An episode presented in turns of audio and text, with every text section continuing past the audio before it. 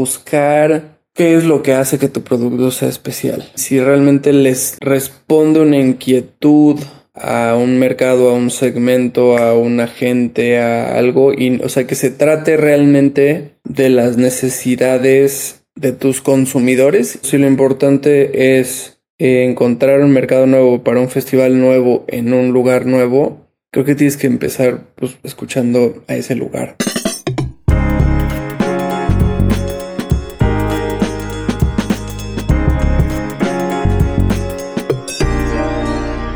Hola, ¿qué tal? Bienvenidos a todos a una edición más de su podcast en tu orilla. El día de hoy estoy muy contento porque del otro lado de la llamada tenemos a Laser Ghost, quien es el director de festivales en Ocesa y quien desde que abrí este espacio tenía muchísimas ganas de entrevistar y de meterme un poco en su cabeza y en un poco en lo que está haciendo ahí en su trabajo. Laser, ¿cómo estás, hermano? Temio, muchísimas gracias por eso.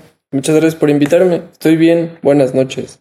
Buenas noches, ¿eh? Ahora sí que nos tocó, nos tocó grabación nocturna, son las nueve de la noche para poner a todos en contexto. Pero pues justo, amigo, tenías tu agenda apretada, me imagino, güey.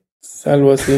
a ver, pues venga, hermano, cuéntame, para poner a todos en contexto un poco, particularmente lo que quiero es dibujar poco a poco una fotografía de, de qué está pasando ahorita en tu vida. ¿Podrías contarnos cómo se han visto tus últimos tres meses de chamba y ¿Cómo luce tu día a día el día de hoy? En general mi chamba es muy cíclica todavía, o sea, el cambio climático y quizás es el mismo vaivén de, de la industria de, la música en vivo y los festivales, como que sí tenemos eh, épocas fuertes y sí tenemos épocas muy tranquilas. El verano en México es muy tranquilo, o sea, no hay festivales en el verano. Un poco esta leyenda de que en la Ciudad de México llueve todos los días sigue siendo vigente, sumado al tema de que los artistas turean en Europa muy bien en el verano, ¿no? O sea, en el, en el verano y también en Estados Unidos como que tiene este tema de que sí está relacionado o más relacionado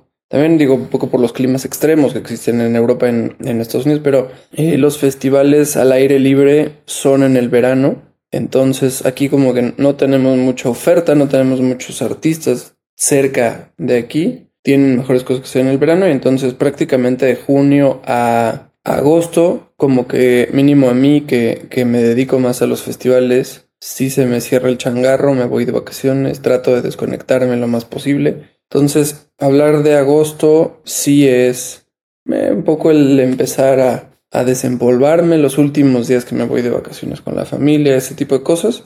En agosto hace unos cinco, probablemente más de cinco años, cinco o seis años, hice un nuevo amigo o unos nuevos amigos en ese entonces. Si quieres luego hablamos de ellos, pero bueno, hacen un festival en, en las playas de Rosarito que se llama el Baja Beach Fest. Entonces el Baja Beach Fest siempre es en agosto y el Baja Beach Fest tanto para mí como para la industria de la música urbana, Latin Urban, el reggaetón, marca el comienzo del segundo semestre con el Baja Beach Fest. Y este año nos adentramos a cambiar eh, el timing de nuestro festival de reggaetón en Monterrey, porque en Monterrey no llueve tanto en agosto y entonces hicimos un festival nuevo en reggaetón, digo en Monterrey que se llamó Dale Mix, estuvo rauteado con el Baja Beach Fest, fue una semana después.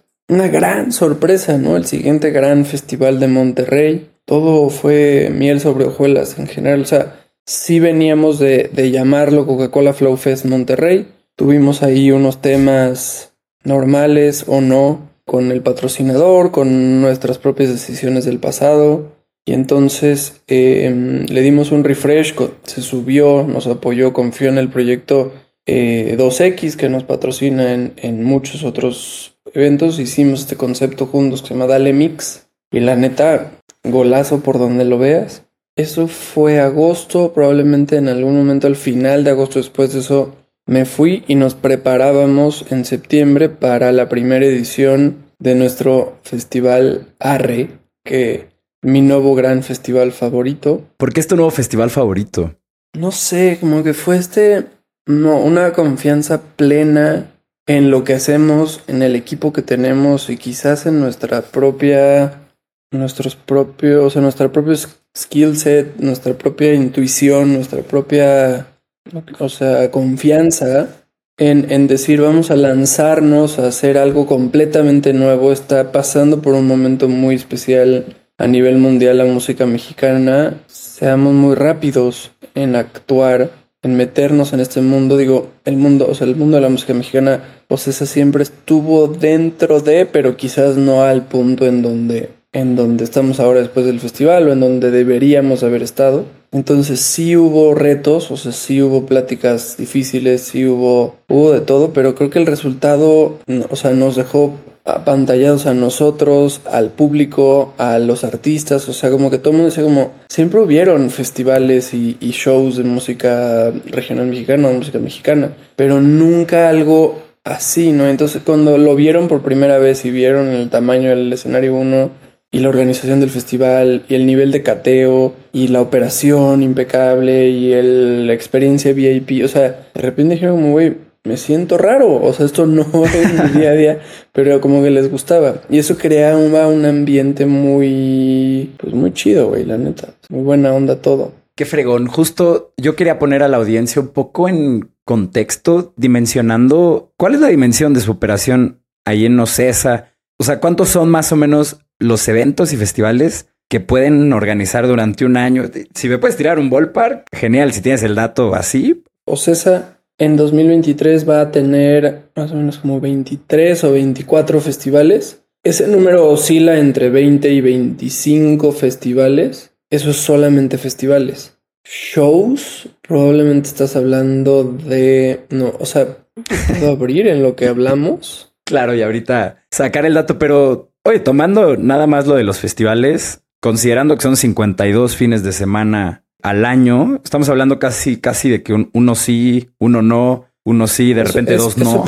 Eso, pensarías, pero luego eh, quítale todo el verano porque llueve todos los días y encima de eso quítale pues año nuevo y navidad y entonces sí llegas a este punto de mi vida en donde quizás de finales de mayo a agosto no tengo nada y luego agosto y septiembre es, muy noble en eso, pero llegas a octubre, llegas a noviembre y es todos los fines de semana. De repente tenemos festivales como nos pasó este, este en octubre con Pulso GNP y Tecate Península en donde teníamos dos dos festivales al mismo tiempo. El, el, número más o menos de shows al año está, o sea, es arriba de los mil. Ok.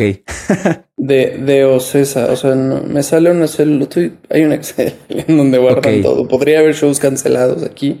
El Excel dice 1094, pero si, si empiezo a subir, hay muchos hoyos. Ok. Eh, yo creo que es entre mil y mil setenta, algo así, shows al año. Boletos vendidos. Creo que es arriba de los 3 millones de, de boletos vendidos. Ah, qué cabrón, qué numerote, qué numerotes los dos. O sea, porque promediándolo en un año, estamos hablando como de tres shows mínimo por día, ¿no? Así distribuidos en, entre todos los recintos y cosas. 7 millones de personas, ¿eh? O sea, 7 millones de boletos, no tres, pero. Yo creo que ya con la cantidad de eventos, la gente puede dimensionar un poco la labor que están haciendo ahí desde la parte de operación, marketing, booking y todo lo que engloba esta, a este pedazo del pastel de la industria, ¿no? Ocesa tiene dos, más o menos. O sea, Ocesa antes de la pandemia eran como 2100 empleados. La pandemia, eh, te imaginarás, o sea, fue, fue Ocesa, bueno, fue la industria en general, una de esas industrias en donde no bajó al 30% o bajó el 50%. No, se fue a todo a cero. Claro. Entonces, en la pandemia, en algún momento, según lo que yo me acuerdo, y, creo estábamos por ahí entre los 400, 500 empleados. Se hizo chiquito. Y ahorita, según yo, estamos ya otra vez pegándole a los 2000 o cerca de, o quizás, no sé, no, no, es algo que, digamos, me corresponde, pero sé que estamos entre 1800 y 2000, algo así. Wow, qué locura. Pero igual, qué emocionante, ¿no? Y, además ahorita mencionabas esa parte de, mm, del ARRE, justo como si se vieron como organización muy ágil, cosa que es luego muy difícil eh, ya para un corporativo del tamaño de, mm, de, de, OCESA, ¿no? Generalmente se tiene esta imagen de de aquellos corporativos que ya llevan un buen rato en el mercado, pues que son como estas cosas con mucha burocracia, con muchas capas de management, donde para poder actuar de manera ágil, pues bueno, siempre es, aunque exista la intención, hay ahí unas barreras que solo por el tamaño de la organización no se arman, ¿no? Pero estamos hablando de un año en el que a inicios justo del año está como todo este toda esta tensión que están llamando eh, los corridos tumbados, eh, con que están en el número uno, con los memes de que hace tres meses quién sabe quién era Peso Pluma y ahora es el, eh, el artista más escuchado de Spotify, ¿no? Fast forward dos trimestres y ustedes ya estaban haciendo un festival que resultó ser, puta, o sea, yo creo que es de los más sonados del año, de los más esperados. No sé qué asistencia tuvieron, pero se veía un mar de gente ahí. Aquí me surge una duda. Ustedes, me imagino, tendrán un equipo de booking, pero tú sigues ahí eh, haciendo labor de, selección de artistas, negociación y demás, eh, o ya no tanto realmente. Hay un equipo de booking, son increíbles todos, las mejores personas del mundo en su trabajo y como seres humanos. Trato de no involucrarme ya yo, pero a veces es inevitable tanto como por lo sexy que es a veces mandar y negociar una oferta eh, o quizás simplemente porque tengo una relación con el artista, el manager, el agente o lo que sea y me acaban, me acaban jalando de regreso. Pero, pero realmente sí hago un esfuerzo activo para tratar de no hacerlo. Eh, tenemos un gran equipo. Me interesa mucho más que el equipo aprenda a hacerlo y lo haga con los ojos cerrados a, a seguir haciéndolo yo. Claro, por supuesto. Y ahí me encantaría preguntarte ¿Cuáles son los factores que ustedes consideran para sumar a un talento, no? ¿Qué se necesita para que si alguien les hace una oferta, ustedes digan que sí o en su defecto, para que si alguien exista, pues ustedes le echen un ojo y digan como, ¿sabes qué? Es que tú quedas muy bien para el Festival Arre o para el Vive Latino o el Corona o el Flow Fest o el que sea, ¿no? Mira, yo creo, o sea, el consumo de música un poco lo que, lo que dicen ahora, ¿no? Sobre el consumo de música es ya no se trata de enamorar a los gatekeepers. Los gatekeepers tienen que preocupar, digamos, por el público general. O sea, si tú tienes fans, si tú tienes escuchas, si tú tienes números reales, si tú tienes gente que te sigue, gente que te quiere ver, el promotor solo se vuelve un, un cómo llegar a esa gente, ¿no? Antes quizás lo que la industria, lo que el tubo, lo que, lo que sea diera, la gente consumía. Hoy en día con, con cómo está tan abierto todo Spotify, la cantidad de gente que escucha cosas en Spotify, la cantidad de música que se escucha en Spotify, o sea, todo está tan abierto, tan variado, tan a tus manos, que yo creo que ya no se trata de conocernos, sino más bien si, si eres, o sea, si, si realmente te concentras en hacer música que le guste a alguien y que ese alguien te empiece a seguir, por favor. O sea, nosotros solo somos una herramienta para poder pues, conectarte con tus fans. Y ahí un poco, ¿cómo hacen ustedes la labor de scouting? Y tal vez aquí podemos brincar un poquito al caso de estudio del, del ARRE, ¿no? O sea, yo lo veo como su último gran acierto masivo, eh, masivo a nivel stunt, llenar un festival de ese tamaño. Y también lo veo como el resultado de de una organización que está muy atenta a lo que está sucediendo en el mercado, ¿no? Entonces acá fue algo que vino eh, un sentimiento eh, del estómago, eh, tienen algún tipo de inteligencia, de datos que jalen de algún lado, lo que sea, o cómo surge la idea de hacer un festival así y en general de, pues de cuando ustedes dan el primer paso de seleccionar a alguien o escautearlo, más que pues, cuando alguien sencillamente hace la oferta y es un no-brainer, ¿no? Lo del ARRE sí fue, fue curioso, o sea, sí era algo que llevaba quizás dos años en el escritorio de, de Renex, el director de eventos latinos. Mm. O sea, digamos que en, en, en, estricta, en la estructura, digamos, mínimo, le corresponde a él, pero pues obviamente él, vamos, no se dedica a hacer festivales. Entonces yo estoy ahí un poco para empoderar a, a, a, a la empresa y poder llevar, o sea, el formato de festival hacia, hacia el consumidor, hacia los patrocinados, a crear el producto, ¿no? Entonces era algo que llevábamos hablando ya un rato, dos años yo creo, o sea, quizás saliendo de la pandemia o, o, o en algún momento en el 2021 se mencionó. De ahí a su concepción, a lo que acabó siendo, a cómo se llevó a cabo, pasaron cosas. O sea, pasó el tiempo, pasaron cosas, pasó el mundo, pasaron los corridos tumbados, pasaron cosas, ¿no? O sea, en, justo lo decía, lo hablaba con él el otro día, ¿no? Si hubiéramos lanzado el arre y buqueado el arre para febrero, que era como digamos mínimo ya llamándose arre, ya todo listo para lanzarse, HCBC adentro, o sea, estábamos ahí, ¿sabes? Mm. Em, nos hubiera costado la mitad o menos probablemente el line-up. hubiera ido una cuarta parte de la gente, o sea, fue un poco el estar, el estar en el lugar correcto, en el momento correcto y hacerle caso a, a todas las las señales, ¿no? No me acuerdo bien cuáles fueron exactamente las razones por las cuales lo acabamos moviendo de, de febrero a septiembre, pero pues en retrospectiva fue un gran acierto, ¿no? También hizo que todas las pláticas de los artistas sean así de más complicadas, porque obviamente, no sé, ¿no? La o sea, todavía el otro día, en algún momento me, me reía yo con el manager o la gente de de peso pluma. Me decía, güey, ahí tengo tu primera oferta, la voy a enmarcar, ¿no? Era para reírse, o sea, eras, una chistosada en mi vida, ¿no? pero tú no eras Dios. Claro. Gracias a Dios se dio y, estamos ahí en la película con, con peso pluma. Qué fregón, qué fregón. Y a ver, Leiser, aquí tratando de, de darle algo de valor a, a toda la gente que está allá afuera emprendiendo un pequeño festival en alguna ciudad del país o a quien tiene este tipo de iniciativas que involucran, particularmente cuando arrancan, pues mucho riesgo y luego también falta de experiencia, ¿no? ¿Cuáles son los factores que tú crees que determinan el éxito, ya sea de un festival o de un evento masivo? Pero yo creo que podemos quedarnos en festival, ya que ahorita pues mencionaste tu rol como uno que incuba este tipo de producto en específico, ¿no? ¿Qué factores son determinantes para el éxito de un evento de este tipo?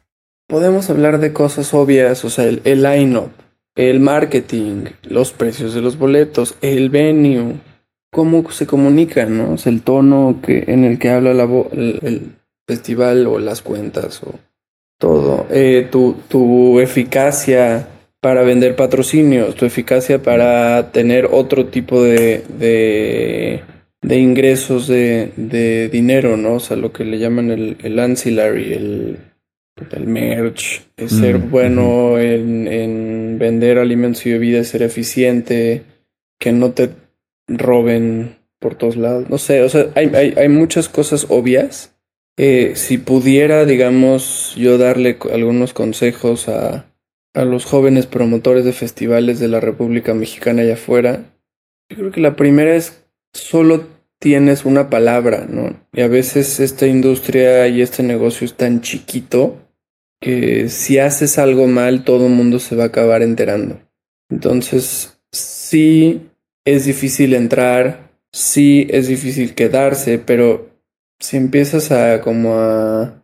No tengo que mentir, pero si de repente tú dices algo y no lo, no lo prometes sin justificar el por qué o cosas así, te quemas muy rápido. O sea, sí es, sí dentro de todo, sí es una industria chiquitita en donde los engranes uno dependen del otro, ¿no? Eso sería algo importante. Y la otra es buscar, ya sea dentro de tu corazón, en el mercado, en, en el mundo, o sea, quizás un poco bajo ese concepto de que todos somos artistas, ¿no? Igual y no, no bajo la estricta palabra, pero al final tú haces podcasts y tu manera de hacer podcasts es un arte, ¿no?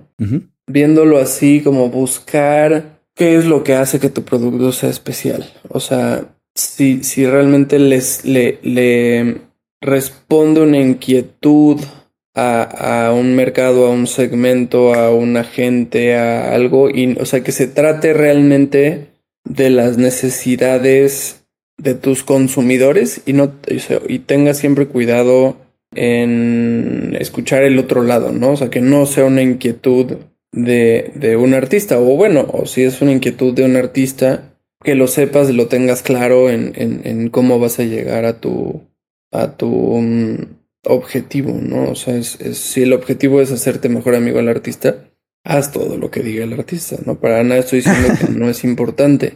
Pero si, tu import o sea, si lo importante es eh, encontrar un mercado nuevo para un festival nuevo en un lugar nuevo, creo que tienes que empezar pues, escuchando a ese lugar. Claro, ¿no? Es como esta, mm, esta lógica constante que me encuentro en muchos negocios exitosos, que de cierta forma es obsesionarte un poco con el consumidor o con quien está del otro lado, a quién es a quien le estás ofreciendo valor, pero además me gusta mucho esto que mencionas de, de buscar qué es lo realmente valioso o especial de lo que estás haciendo con, con este evento, ¿no? Porque muchas veces es una pregunta que, pues pareciera que no todo mundo se termina de, de responder al momento de hacer uno de estos, ¿no? Muchas veces te vas con la ola o, o sencillamente con el hype o, con lo emocionante que es hacer todo esto. Sí, o, o, a veces, no sé, o sea, en el proceso de booking te van a ofrecer a todos los artistas, ¿no? Porque cada gente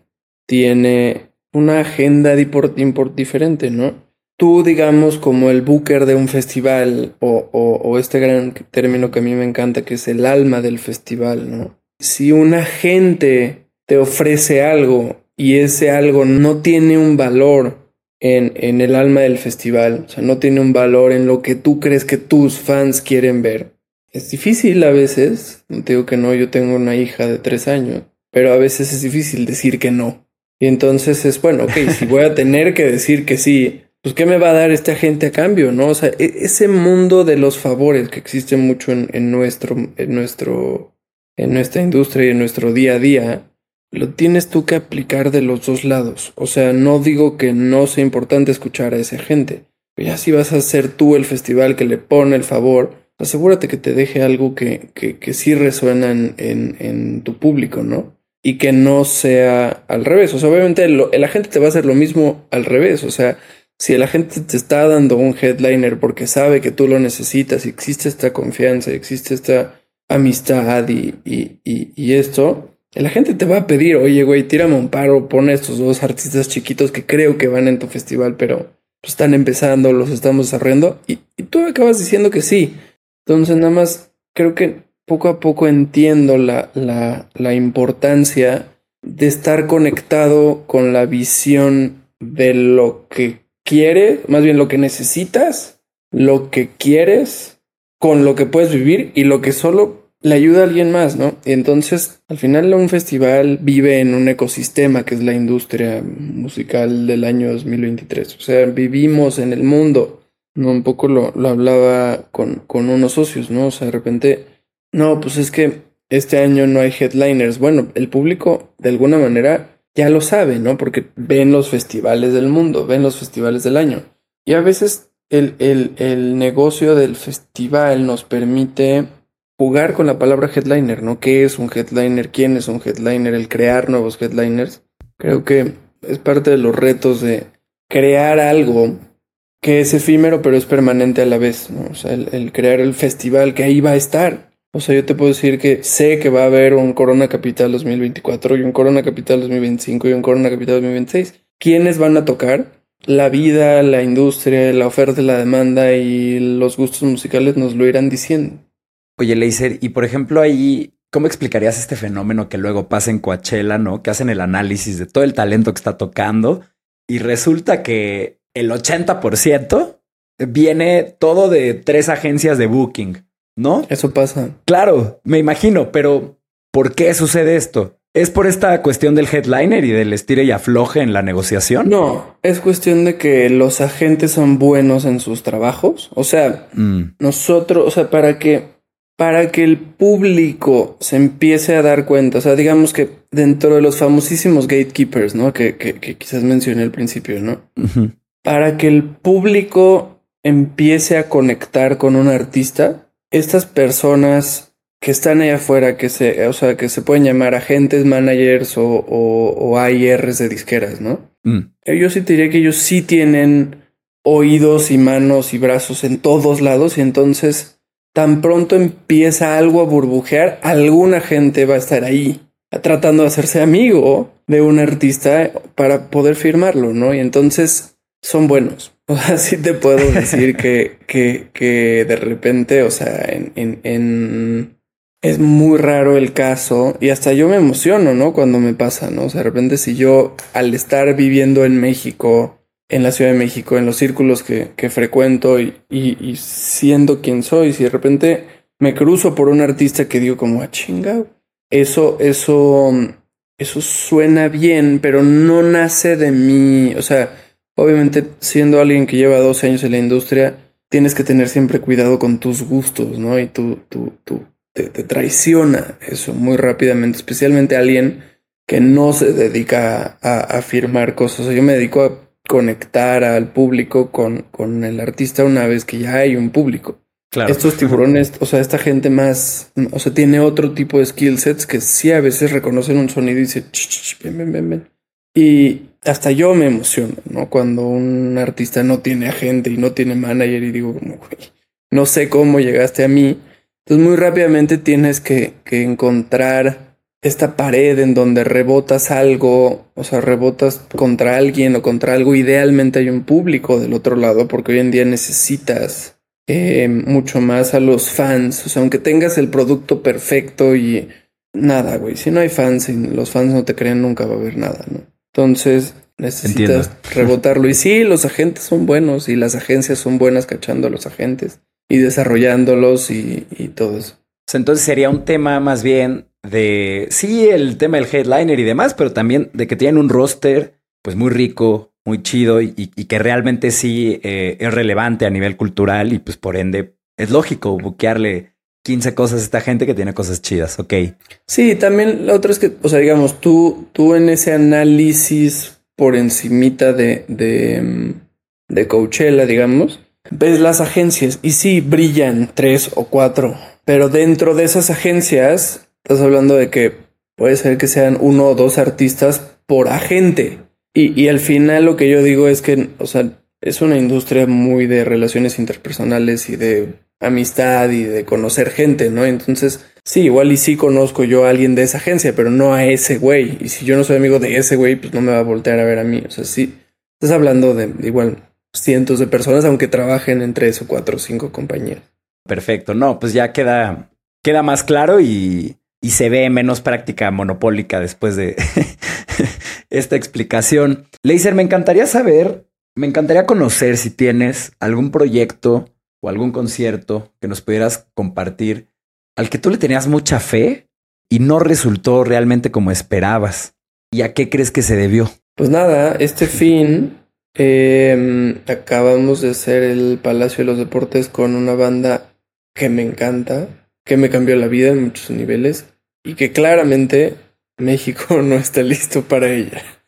Eh, no sé si conoces a Odessa. Ajá, sí, sí, sí, sí. Vi su concierto anunciado, varias gente fue. El show estuvo cabrón. La neta es que, mm, nada, ¿no? El, el, el disco anterior, eh, si no me equivoco, se llama Moment Apart. Me, me, vuela la cabeza el nivel de producción, el nivel de, composición, o sea, todo lo que hacen. Como que a partir de ese disco me empecé a meter pues, claramente muy, muy, muy adentro. Son prioridad eh, de Live Nation, entonces digamos que cuando pues necesitábamos un headliner de, de Live Out, ahora llamado Heineken Silver Live Out, para mí era un no-brainer, o sea, como que Odessa era de ese tamaño perfecto de, de headliner sabía que el disco iba a ser bueno, sabía que, que, el show iba a ser impresionante, o sea, yo ya lo había visto en vivo tres veces, vinieron a Corona Capital, le fue bien, bien a secas, o sea, el show muy bien, pero de público quizás iba a encontrar un headliner, los iban en la carpa en el 2018. Mm. Y nada, y acababa yo de ver el fenómeno de Rufus Usol, que, que, que si te puedo yo ser honesto, el fenómeno de Rufus fue muy impresionante porque Rufus vino, no me acuerdo si habían venido antes, pero bueno, vinieron al Corona Capital del 2021, el que, el que convencimos al público de que era una mala idea que vinieran, pero igual lo hicimos. Fue como el primer festival después de la pandemia. o sea, un, un Corona complicado por muchas razones, ¿no? El booking fue muy complicado, las bandas de rock no estaban tureando en ese entonces, necesitábamos cosas que poner, Rufus estaba ahí ese Corona vendió mal, pero el show estuvo muy bien. Y, como que ese, ese pensar me llevó a creer que Odessa iba a ser lo mismo, ¿no? Tres, dos años después de, de, ese, de esa idea de, de Rufus, em, hicimos, pusimos a Rufus en vaivén este año y de repente se vendió como la espuma. Nos tardamos un poquito en darnos cuenta que era por Rufus, o sea, tuvo el, el, el manager y la gente que obligarnos casi casi a hacer un show en Monterrey. Que el show en Monterrey de repente vendió 5 mil boletos, era para 5 mil personas y vendió 5 mil boletos a los 5 minutos. Dijimos, espérate, ¿qué? Entonces lo movimos, acabamos vendiendo 15 mil, hicimos Guadalajara también, acabamos vendiendo 15 mil, se acabaron los boletos de Vaivén, hicimos un palacio con Rufus y acabamos vendiendo más o menos como 15 mil boletos más. Y entonces hablando con el agente, hablando con el manager, me dejaron esta frase que era de, güey, Rufus funciona en vivo, ¿no? Y lo tienes que ver, ¿no? Y, si no tenemos esa masa crítica de gente que ve este show y que le cambia la vida este show, pues no hay este boca a boca y entonces como que se vuelven los influencers del futuro de la banda, ¿no? Entonces acababa yo de vivir ese, ese fenómeno y entonces de repente Odessa, digo, güey, pues Odessa es cabrón, todo va a estar ahí, ya lo vieron en el corona, el chiste era nada más ver de qué tamaño iba a ser. Y pues sí, tristemente no fue del tamaño que yo creía que iba a ser. Pero, pero después, o sea, salí de ahí, de hecho hasta lo hablé con, con el agente y el manager. Pues nada, no, es, es, no, no lo vemos como una pérdida o yo no lo veo como una pérdida, aunque sí se haya perdido mucho dinero. Si sigues en el casino jugando, güey, pues el, el, Foro Sol de Odessa o lo que sea de Odessa en el futuro, gracias a toda la gente que logramos meter ese venue, pues, güey, les cambió la vida, ¿no? O sea, sí, sí es un show que dices, uy, qué guau. O sea, la neta es que sí, lo vi otra vez en Monterrey y no, me quería ir a dormir y no podía irme. Oye, y entonces ahí el error o lo que no salió como esperabas fue el tamaño del venue donde se presentó la cosa. Probablemente no había de otra, pero sí. Mm. O sea, digamos que si yo no hubiera sido en mi cabeza, o nosotros, o César, no hubiéramos sido tan agresivos para atrevernos a poner a Odessa en el palacio, Odessa hubiera dicho, güey, perdón, pero no la libro. O sea, yo no puedo hacer medio show. Y, güey, te pones a analizar que viajaban 70 personas y ellos trajeron sus cohetes y ellos trajeron sus sus juguetitos que estaban hechos a la medida porque estaban en medio de una gira eh, muy exitosa en Estados Unidos. Y entonces vinieron rauteados, ¿no? O sea, en vez de 12 camiones, creo que trajeron 5. Pero, güey, me puse a hacer las cuentas de 5 camiones, 70 nóminas, las partes, no, no, no, no. O sea, ellos no, ellos se volvieron ricos. O sea, claro. ricos los que pudimos ver ese show y yo dos veces por, por, por viajar para volver un poco a la parte de ofrecer valor a la gente que está en, que están en esta industria de vender boletos, de encontrar talento, de presentar cosas a audiencias, ¿qué acciones recomendarías cuando un evento o un festival va mal en sus ventas? ¿Cuáles son buenas tácticas que pues, sí o sí hay que probar, ¿no? Antes de tirar la toalla. Es, un, es una pregunta súper peligrosa, especialmente, o sea, regresando a este concepto de es algo permanente y algo efímero, ¿no? Porque por un lado te puedo dar todos los trucos del libro de, pues, bájale los precios, eh, haz una promoción, haz un 2 por 1 todas estas cosas, pero en, en, en, crear un festival y en crear una comunidad, que realmente es, es últimamente lo que más tienes que cuidar cuando estás creando un, un, un festival, pues está el, el tema de, de la lealtad y la confianza, ¿no? Y entonces si yo, digamos, fui el primero en comprarte tu evento porque puta, güey, me... Eh, mi primer beso fue en ese festival y entonces amo este festival porque es el mejor día de, mi vida cada año y na, na, na, na. El día que yo veo que mi festival hace un 2 por 1 y eso hace que el precio sea mucho más bajo que el día que el precio en el que yo compré, tienes mucho más que perder que ganar, ¿no? O sea, de repente tienes que acordarte que el juego del festival no es un juego de un año, es un juego de tres años, cinco años, ¿no? Hay maneras de proteger, o sea, sí de repente hay cosas locas como, güey, tenemos un patrocinador que parte de su patrocinio quiere regalar boletos y entonces para hacerlo quiere hacer esta promoción de te regalo uno si compras uno. Eso sí sucede, sí es real. Ya a veces visto de esa forma en, en el marketing podría funcionar, pero, pero yo creo que tienes que hacer una estrategia de precios y por eso llegamos a este esquema de, de las fases que a todo el mundo le caga. es para proteger al güey que lo compra al principio. Cuando decimos fase Early Bird o cuando decimos fase 1, realmente sabemos que nunca vas a tener uno más barato. Y ese es el bottom line de qué tanto puedes descontar. O sea, de repente sí te puedes emputar si alguien que compró al final, puta, hay una promoción y regalan, o bueno, regalan, venden boletos a precio early bird y dirás, puta, pagaron lo mismo que yo, pero pagan lo mismo que tú, güey. O sea, no pagaron menos. Y entonces eso me parece, pues, importante que proteger. O sea, al final esa persona tendrá que irse a dormir enojado, quizás, pero diciendo como, bueno, chance, si no hubieran hecho esa promoción, no podían hacer el festival y se tenía que cancelar, ¿no? O sea, de repente sí hay cosas que el fan y su, y su frustración como que nos tiran en redes sociales, pero es como, güey, al final no, no estamos aquí para chingarte. claro, claro, entiendo. Entonces, la idea un poco es poner este bottom price, que es el primero que sale a la venta, que es también el primero que compra la gente que, pues como dices, que, cuando, cuando hablas de, de, o sea, de repente ya sacando el concepto, esto es cosas que viven en mi cabeza, ¿no? Pero cuando hablas con una persona de otra industria, esto no hace nada de sentido. O sea, agarrar a la persona que más quiere tu producto y vendérsela a esa persona lo más barato posible. Claro. es totalmente contra, va en contra de todo el marketing de, las cosas en general, ¿no? Pero funciona. La, no, gente se enoja. Y creo que también es algo muy particular de esta industria, ¿no? Yo recuerdo mucho en los primeros eventos que llegué a organizar cuando yo iba en la preparatoria y eh, armaba tocaditas donde el cover cuesta 150 y son para foros de 300 personas.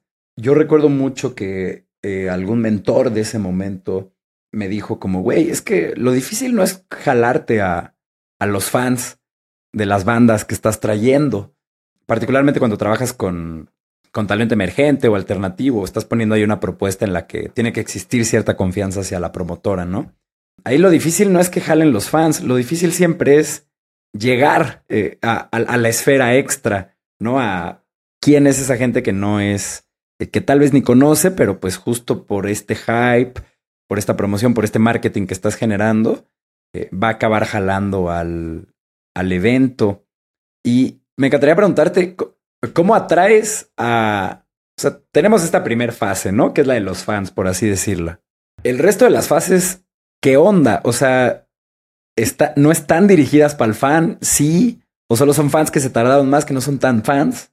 Un poco de todo. O sea, hay todo tipo de fans, ¿no? Y aquí ya, digamos, me, revierto al EDC, ¿no? Que digamos que es en mi cabeza el, festival que me enseñó todo este tema de, las fases, ¿no? Y de, y de cuidar al fan, ¿no? Al final, esa frase que viene hasta abajo del EDC que dice, y el headliner más importante de todos, tú, sí es real, ¿no? O sea, Pascual sí vive con esta inquietud, esta incomodidad casi casi, de que si sus fans no se la estaban pasando bien, él como que se le empieza a pasar mal, ¿no? Lo he visto incómodo varias veces y sí tiene un nivel de preocupación, no sé, no sé si, si se compara, no sé, o sea, no sé si son sus hijos, pero casi, casi.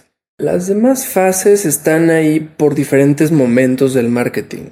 Uno, pues al final del día tú necesitas o crees que necesitas saber cuánto dinero te puedes gastar, necesitas saber o, tratar de saber cuánto dinero te va a llegar, ¿no? O sea, al final sí tenemos márgenes de, de ganancia, pero también invertimos mucho en los festivales y gastamos mucho en los festivales, ¿no? Entonces, en tratar de llegar al número que quieres llegar, pues dices, bueno, pues son 10.000 boletos en fase 0, 10.000 boletos en fase 1, 10.000 boletos en fase 2. Ese es, ese es, digamos, o sea, yo personalmente sí hago ese tipo de ejercicios y todos los promotores de festivales de Ocesa y probablemente que conozco siempre llegamos como con un plan, ¿no? De ahí que el plan en el camino, en las tormentas y los desiertos te hagan cambiar del plan, va a pasar, ¿no? Probablemente vaya a pasar. No sé, en el EDC digamos que la fase 1 es ya una vez que, que, le dimos servicio a los, a los creyentes, a los del principio, a los superfans, a los que han ido múltiples veces. Y de hecho hoy en día en el EDC tenemos algunas estrategias que usamos para tratar de llegarles, ¿no? Porque de repente ponemos en, una venta libre boletos de fase 0 y, tanto nosotros como los fans sabemos que es como, güey, no alcancé, ¿no? Y de repente, ¿quién es? Pues, güey, hay un chingo de bots y revendedores y, o sea, hay un, hay un mundo de piratas allá afuera, ¿no? Entonces sí hacemos ciertas estrategias donde tratamos de, llegarle a nuestros fans. Hay una famosísima encuesta, la encuesta del EDC, que si al final del EDC tú fuiste o tú fuiste quien compró boletos o ni siquiera a veces la encuentras en redes sociales, si tú la llenas y nos das tus datos y te inscribes y, nos das tu opinión, te diría que nuestra opinión seria, porque sí las leo, o sea, sí hacemos todo el, el análisis de la información, pero la neta es que con que te inscribas y, contestes cada pregunta, entras a una base de datos que te empezamos, digamos, como a analizar y entonces sabemos cuánta gente va a cuántos CDCs y entonces lo que hacemos después es le mandamos códigos para comprar dos, dos o cuatro boletos a cada quien en fase cero antes de las preventas. Y entonces como nuestra preventa de superfans, ¿no? Es como a los, a los que han ido de puta de 10 a seis veces les damos primero. A los que van de seis a cuatro les damos segundo. A los de cuatro a... es que, güey, nosotros felices de que... O sea, si, si te lo compartes, quemas tu clave, ¿no? O sea, si son claves únicas. Si, si está ese riesgo de, güey, pues yo fui el año pasado y ahora no quiero ir, pero pues se lo di a mi primo, todo bien. Pero si movemos la gran mayoría de la fase cero así, asegurándonos que se lo estemos vendiendo a nuestros fans y no a, a todos los tiburones de allá afuera. La fase 1, pues ya es, digamos, los tiburones y los fans que no están inscritos, los que no creen en las encuestas, no confían en el internet, no dan su información, o sea, dan información falsa, güey. Pero eso, o sea, yo creo que eso es la fase 1 y ya luego empieza este proceso de la fase 2 y la llegada del lineup. Y entonces es ese tiempo en medio en donde hay un rumor de que va a venir tal y tal, y entonces no sé por qué eso hace que la gente compre. O no, igual estoy ahorrando, ¿no? Igual y no tenía lana al principio, ya tengo una lana ahorita, sé que hoy me va a costar menos que el día que salga el line-up, igual y hoy compro, ¿no? Entonces en la fase en la que esté. Sí pica en las quincenas, sí pica cuando hay dinero, eh, tratamos de, digamos, hacer algo cuando dan el aguinaldo, o sea, EDC es de esos festivales que cruzan de año, ¿no? Y nada, en algún momento en noviembre, diciembre sale el line-up y ahí vuelve a cambiar de fase. Siempre avisamos al principio y, algunos festivales como que no, no creen en esto y me dicen, no, pues es que los fans, esto me encantaría tu opinión. Pero nosotros en el EDC, o más bien el EDC, porque ya nosotros, yo hablo porque tengo ya muchas voces en mi cabeza. Pero el EDC avisa cuando va a cambiar la fase, ¿no? O sea, dicen como, oigan, mañana último de fase 2. Y, el, y mañana te dicen, oigan, hoy último de fase 2, mañana ya va a estar más caro.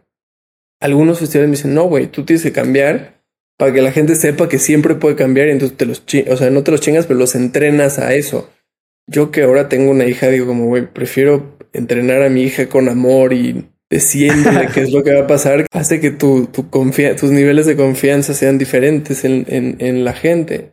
Pero bueno, como claro, sí. por ahí cada quien. Pues mira, por darte mi opinión, ya que la pides, yo creo que está muy legal hacerlo. Y justo poniendo esta relación que mencionas, donde ya la cosa está más tirada a largo plazo y a la relación que hace alguien con, con un evento, este tipo de cosas pues siempre se agradecen, ¿no? Agradeces el festival que tenía agua potable, agradeces aquel que te avisa, pues qué onda con las fases, agradeces el que dice, el que te llega un correo y te dice, oye, has venido cuatro años seguidos, puedes comprar aquí con un descuento. Y todo ese tipo de cosas van, pues van generando una relación mucho más estrecha con el cliente, ¿no? De igual forma, esto que a mí me cuentas eh, respecto a cómo van perfilando a esta gente que, que contesta las encuestas em, y un poco ahí armando o juntando los cables de los datos para encontrar a esos superfans, pues eso también habla de, de esta preocupación que dices que tiene como el, el, festival en su ADN por el fan, ¿no? Y en esa materia yo creo que siempre es chido no estar en el negocio de, de chingar gente, aunque sea nada más cambiando una una fase sin avisar, ¿no? O sea, no es algo tan grave, pero, pero es chido. mira, cuando, cuando estás en este rush de puta, güey, ya se acabaron y ya se acabaron. O sea, quizás me diste mal, ¿no? Tus fases, tus cosas, y entonces tú pensabas que el primer día ibas a vender 20 mil boletos, y entonces guardaste 20 mil boletos de fase cero. Pero puta, güey, o sea, tu lineup está cabrón y ni tú confiabas en él y no vas a vender 20 mil boletos porque en la fila virtual hay 90 mil personas. Entiendo que las fases van a ir castigando a todo el mundo hoy porque nada se van a acabar así de y no está planeado así, ¿no? Y todo bien, shit happens, ¿no? O sea, pero, pero ya sí, güey, va a cambiar mañana y pinche vender. No sé, güey, o sea, yo sí soy fan de comunicarle a la gente. Más cuando somos una generación tan... Tan como así, ¿no? y si nos causa, todo nos causa...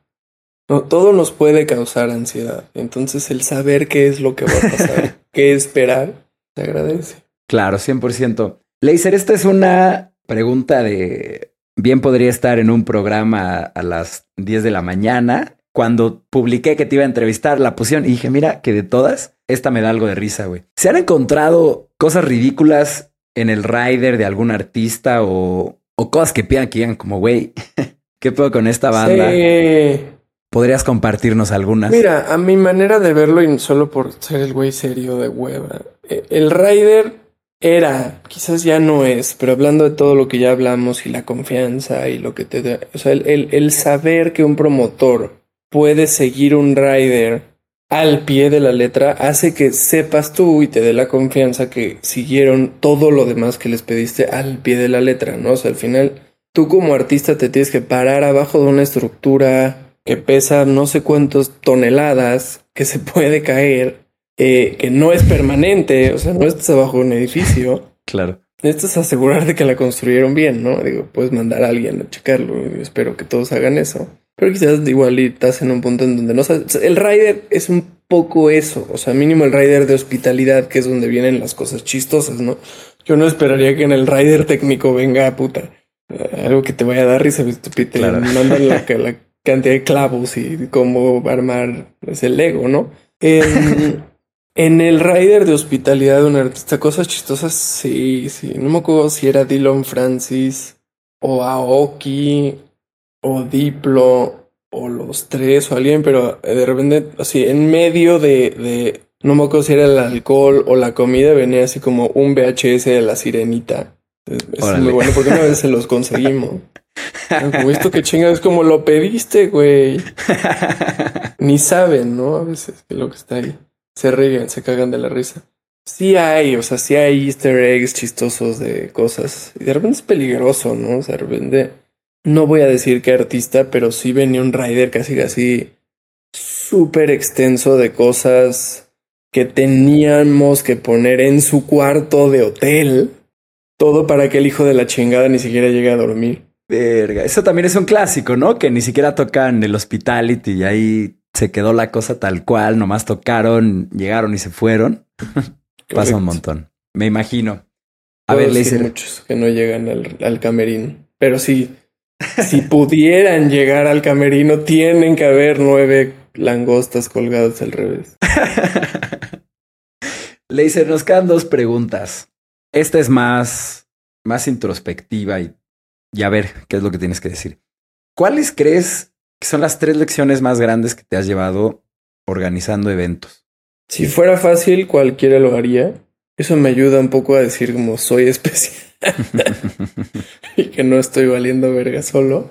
Un poco el, el, el y, digo, no sé, me considero y, la gente me lo dice seguido, ¿no? O sea, esta persona, no quiero decir zen, porque no me considero alguien zen, pero, pero, oye, de repente podrían estar cayéndose gallinas del cielo y pues, güey, yo estoy ahí, ¿no? Y entonces quizás fue a través de la pandemia que aprendí este tema de y creo que lo dicen los alcohólicos, güey, muy bien, ¿no? En, algo así, pero es algo así como que Dios me dé la sabiduría para poder cambiar lo que puedo cambiar y saber y diferenciar lo que no puedo cambiar y no cambiarlo, ¿no? A veces hay cosas que están en tu poder y tienes que hacer todo por, por influenciar o por hacer que, que, que cambien, pero de repente va a haber cosas que no, y entonces el dejar de estresarnos de las cosas que no podemos cambiar o de las cosas que es 100% seguro que no podemos cambiar, ahí es donde de repente los tintes se vuelven muy complicados, ¿no? Pero ese, ese, ese me gusta mucho y, como que rijo mucho de mi vida, ¿no? Y cómo ataco cualquier problema, ¿no? Es como, güey, hay cosas que puedes cambiar y cosas que no. Entonces vamos a cambiar las que sí podemos cambiar y no vamos a cambiar las que no. La tercera, pues nada, respetar las, las opiniones, respetar a todo mundo en, en, los modos, el cómo preguntas, el venir de un lugar como de, de empatía, el, el, no sé, quizás en algún momento de, de mi vida le llegué hasta correr un poco a, a, los artistas. Y entiendo por qué. O sea, siento que mi personalidad, personalmente yo, yo de mí, soy muy de hacer, no tanto de sentir. Entonces tiendo a atropellar a la gente, ¿no? O sea, entre decirles la verdad o, o decirles cosas que creo, decirles cosas que siento. O sea, a veces no tengo este filtro y entonces si es alguien sensible del otro lado, muy fácilmente puedo herir sus susceptibilidades y entonces ya. me odian, ¿no? Soy un culero. Por mucho tiempo corrí simplemente de conocer artistas o de exponerme mucho hablando con ellos, ¿no? O sea, cagarla.